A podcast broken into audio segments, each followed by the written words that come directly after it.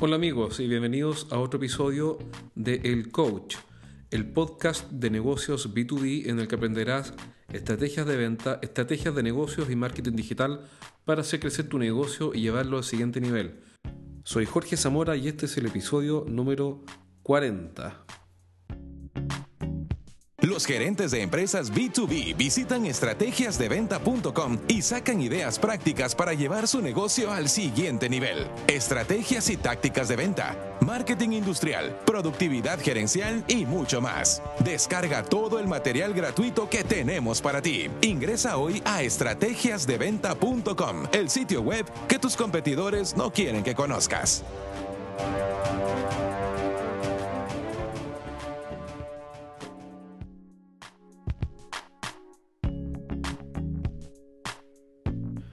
Hola amigos, bienvenidos a otro programa de El Coach. Estoy muy contento porque este es el programa número 40. Costó llegar al número 40, pero llegué. Y lo más interesante de todo es que descubrí algo. Es decir, eh, confirmé la teoría. ¿Saben cuál es el secreto para llegar al episodio número 40? Que aunque parezca poco es bastante trabajo. Bueno, el secreto es uno solo. El secreto es comenzar.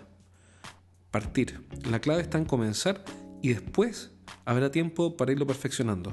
Cuando escucho los primeros programas, ah, de repente lo hago, y digo, bueno, pero ¿cómo pude haber hecho algo de tan mala calidad? Pero bueno, lo importante es que ya partí, ahora ya puedo mejorarlo y ya tenemos varios miles de seguidores que todos los meses nos escuchan. Así que te agradezco que nuevamente te hayas conectado eh, con tu podcast o con tu aplicación, eh, sea si usas Stitcher o iTunes o lo que sea. Y gracias por nuevamente escucharnos. ¿Por qué les cuento sobre la importancia de comenzar antes de que entremos en materia? Porque en general somos perfeccionistas, todos tenemos un cierto nivel de perfeccionismo. ¿Y cuál es el problema del perfeccionismo? El problema es que ser perfeccionista nos detiene y nos frena y esperamos el cliente ideal, el negocio ideal, el catálogo ideal, el email ideal, la página web ideal y esperamos eh, que lo ideal y lo perfecto aparezcan. Y no aparecen nunca. Entonces no hacemos las cosas. Los proyectos no los comenzamos muchas veces porque estamos esperando la situación ideal. Y esa situación ideal jamás va a llegar.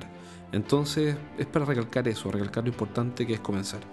Otra cosa que les cuento es que este 22 de septiembre vamos a hacer un seminario, nuestro primer seminario de marketing directo, en el que vamos a enseñar cómo levantar oportunidades con marketing directo. Eh, especialmente o enfocado, en realidad exclusivamente enfocado en, negocios industriales, en empresas B2B. Y vamos a contar varios casos, qué es lo que hacemos para ayudar a las empresas que asesoramos, con las que mm, hemos levantado un montón de oportunidades en distintas industrias y vamos a enseñar lo esencial, lo que más sirve y lo que pueden replicar para aumentar la atracción de clientes. Que lo interesante que también fue lo mismo, sencillamente lo hicimos. Eh, no nos demoramos mucho sino que lo que hicimos fue, ¿sabes qué? De una vez por todas hagamos el seminario. Hace tiempo que habíamos conversado con algunos clientes y estaban interesados y lo que hicimos fue definir la fecha. Y dijimos, ¿sabes qué más? El 22 de septiembre a las 3 de la tarde es el seminario. Y después veremos quién llega y quién no llega, etc. Bueno, la buena noticia es que en realidad en una semana y un poco más se llenaron todos los cupos, así que eh, también fue un éxito. Ahora hay que hacerlo bien Así que vamos a ver este 22 cómo sale. Yo creo que va a salir muy bueno porque vamos a hacerlo con muchas ganas, con mucho entusiasmo y, vamos a tratar de transmitir lo mejor. Así que eh, si estás escuchando este programa y vas al seminario el 22 de septiembre, eh, te agradezco nuevamente la confianza y que te hayas interesado y nos vemos allá. Por último, y no es un aviso comercial, sino que de verdad creo que es útil, eh, acabo de publicar el libro Los siete pecados de los ejecutivos de venta. Lo pueden comprar a través de nuestra página web usando PayPal, que es un pago con tarjeta de crédito a través de un portal. Y si no, hacen un depósito. Y de todas maneras, si es que tú lees el libro y ves que no te aportó ideas nuevas para vender más, tú o tu equipo, avísame y te devuelvo la plata. Ese es mi compromiso y siempre va a ser así. Pero bueno, vamos a lo esencial. Vamos a, los tres, a las tres principales funciones de cualquier negocio. ¿Estás preparado? Vamos entonces todos los negocios tienen básicamente tres funciones. Y esto que te voy a explicar es tan simple, es tan obvio, es tan básico, es tan elemental, que lo más probable es que digas, ah, bueno, esto ya lo sabía. Eh, pero ¿cuál es el punto? El punto no es si lo sabías o no. En general, todo el mundo sabe y entiende lo obvio. El principal desafío, el punto, el tema de fondo, es que nunca hacemos lo obvio y nunca hacemos lo elemental, lo esencial, lo básico, lo fundamental, porque es obvio.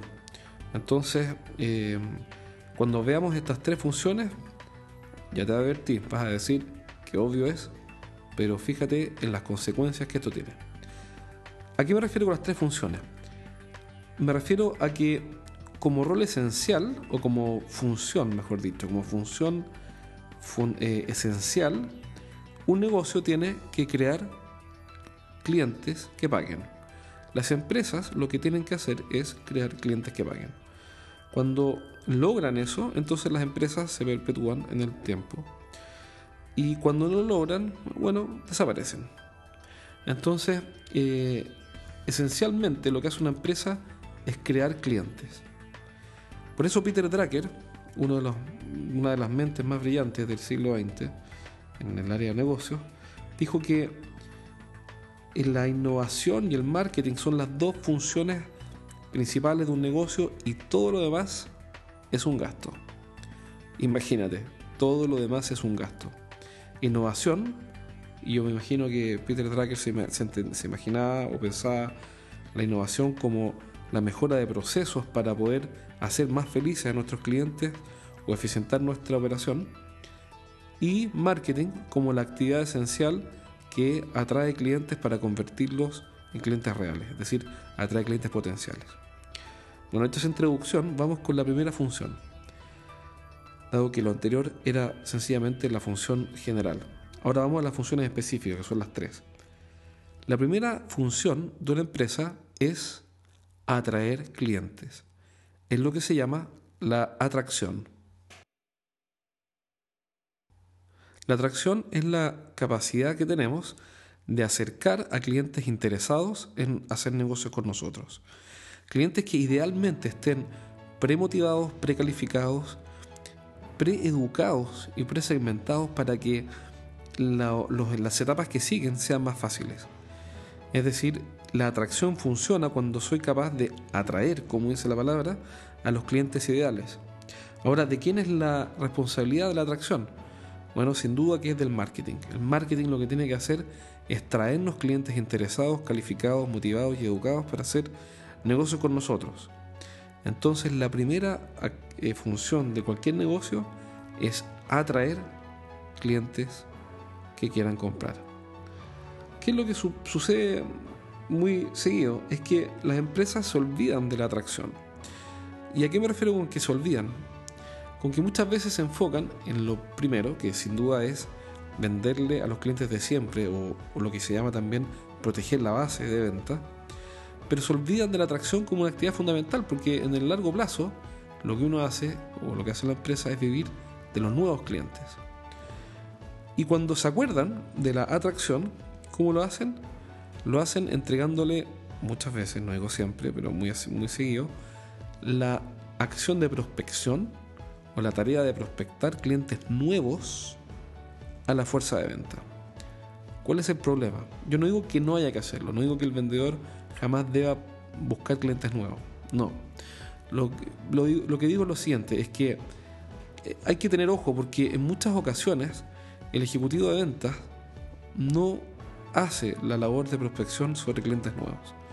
¿Por qué? Porque él saca el cálculo y se da cuenta de que le cuesta mucho tiempo y esfuerzo atraer un cliente nuevo desde la nada, desde una relación que no existe, desde un llamado en frío o una visita en frío, hasta que compra. Entonces, ¿qué es lo que hace? Optimiza y se concentra en venderle más a los clientes de siempre.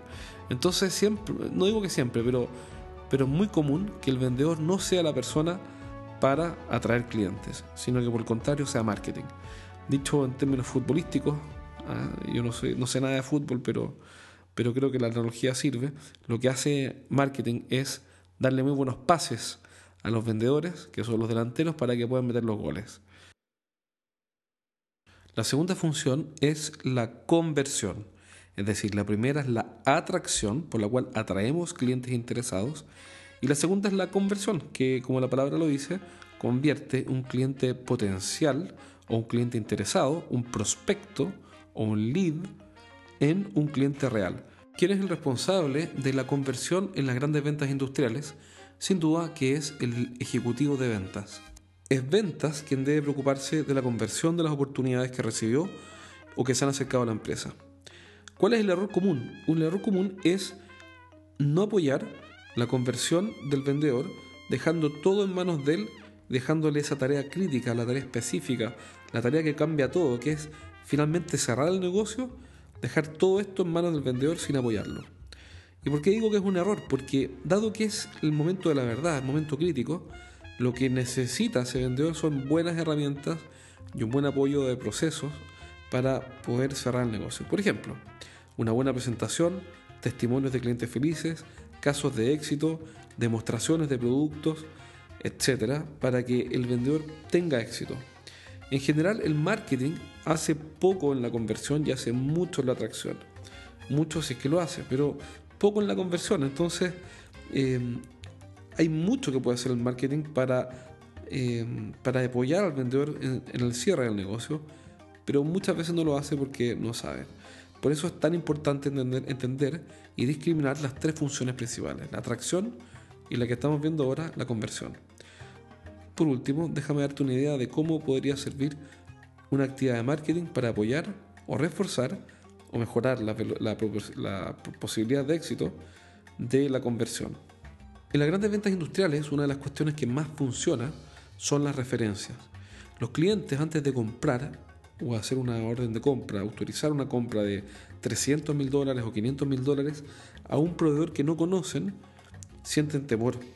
Porque es natural auspiciar, confiar, votar por un proveedor nuevo que no conocemos por una orden de compra grande. No sabemos si va a cumplir, será que va a cumplir realmente lo que prometió como nivel de servicio.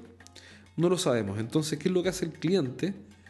Siente temor y el vendedor ahí tiene una oportunidad para quitarle ese temor por ejemplo, con un video testimonial de un cliente feliz. Esa es una actividad de marketing en la cual podemos ayudar para facilitar la conversión al ejecutivo de ventas. Ahora vamos por la tercera función, que es el desarrollo. Para hacer la historia, lo primero que pasó es que atrajimos a un cliente interesado y luego le vendimos, es decir, lo convertimos en cliente. Entonces tenemos la atracción y luego la conversión. Pero ahora viene una tercera parte que es fundamental y que es, en mi opinión, la más olvidada, que es el desarrollo. ¿A qué me refiero con eso? Me refiero a que cuando compra un cliente uno de nuestros productos o servicios, no hay generalmente una secuencia de ofertas posteriores para que ese cliente o vuelva a comprar o aumente su compra. Y esto es lamentable porque muchos clientes comprarían, se dice que entre un 5 a un 10% de los clientes siempre comprarían lo que le ofrezcamos cuando están comprando, es decir, comprarían los adicionales, los accesorios extra, la garantía extendida, etc. Pero nosotros no lo ofrecemos. En otras palabras, los clientes no compran más porque no saben cómo hacerlo, porque nadie los invita a comprar más. Es decir, hacemos todo el esfuerzo en las primeras dos etapas, atracción y conversión, pero después que le vendemos, nos olvidamos de él y desaprovechamos la oportunidad de ofrecerle, por ejemplo, un upselling, es decir, un aumento del producto, un cross-selling o la venta de productos cruzados, un bundling o venta de productos bandeados o unidos, o por ejemplo un downselling donde la segunda unidad tiene un valor muchísimo menor que la primera. Perdemos oportunidades todo el tiempo de, de ofrecer adicionales para hacer crecer la transacción promedio de los clientes que convertimos. Es decir, desaprovechamos la oportunidad de monetarizar esa disponibilidad a pagar en el tiempo. Adicionalmente, no diseñamos, ni siquiera diseñamos la secuencia de pasos posteriores. Es decir, supongamos que no hacemos ningún cross-selling, ni upselling, ni nada. Nada de nada. Ok, bueno, digamos que eso por un momento no es posible o sencillamente no lo hacemos. Pero tampoco nos preocupamos de planificar la reactivación de la relación de compra de ese cliente. Es decir, no nos preocupamos de que si compró en enero, nosotros ya estemos planificando cómo volver a venderle un producto complementario, adicional o sencillamente una renovación un año después, sino que muchas veces esperamos que esa compra se dé en forma orgánica, es decir, no lideramos el proceso de compra. Por eso decía que no nos preocupamos de reactivar las relaciones que nos van a generar nuevas compras de nuestros clientes. Y ahí es donde fallamos en el desarrollo, que es la tercera etapa. Es decir, la primera es la atracción, la segunda la conversión y la tercera el desarrollo. ¿Qué actividades de marketing podemos hacer para desarrollar a esos clientes después que compraron? Por ejemplo, enviarles un newsletter impreso, como lo hacemos con nuestros clientes, en los cuales les enseñamos todo lo que podemos hacer por ellos y cómo podemos ayudarlos. Eso genera, naturalmente, ventas a lo largo del tiempo. Ya la generación de nuevas oportunidades no queda al azar del arbitrio de un vendedor más o menos motivado, sino que lo hacemos en forma directa con los clientes. Tenemos un brazo extendido, un canal de comunicación que va a estar constantemente intentando reactivar la relación en una nueva compra, en un nuevo servicio o en cualquier cosa en la cual podamos ayudarle a nuestro cliente a resolver sus problemas. Entonces, em, como resumen, tenemos que, que la primera función es la atracción de nuevos clientes, la segunda es la conversión y la tercera es el desarrollo.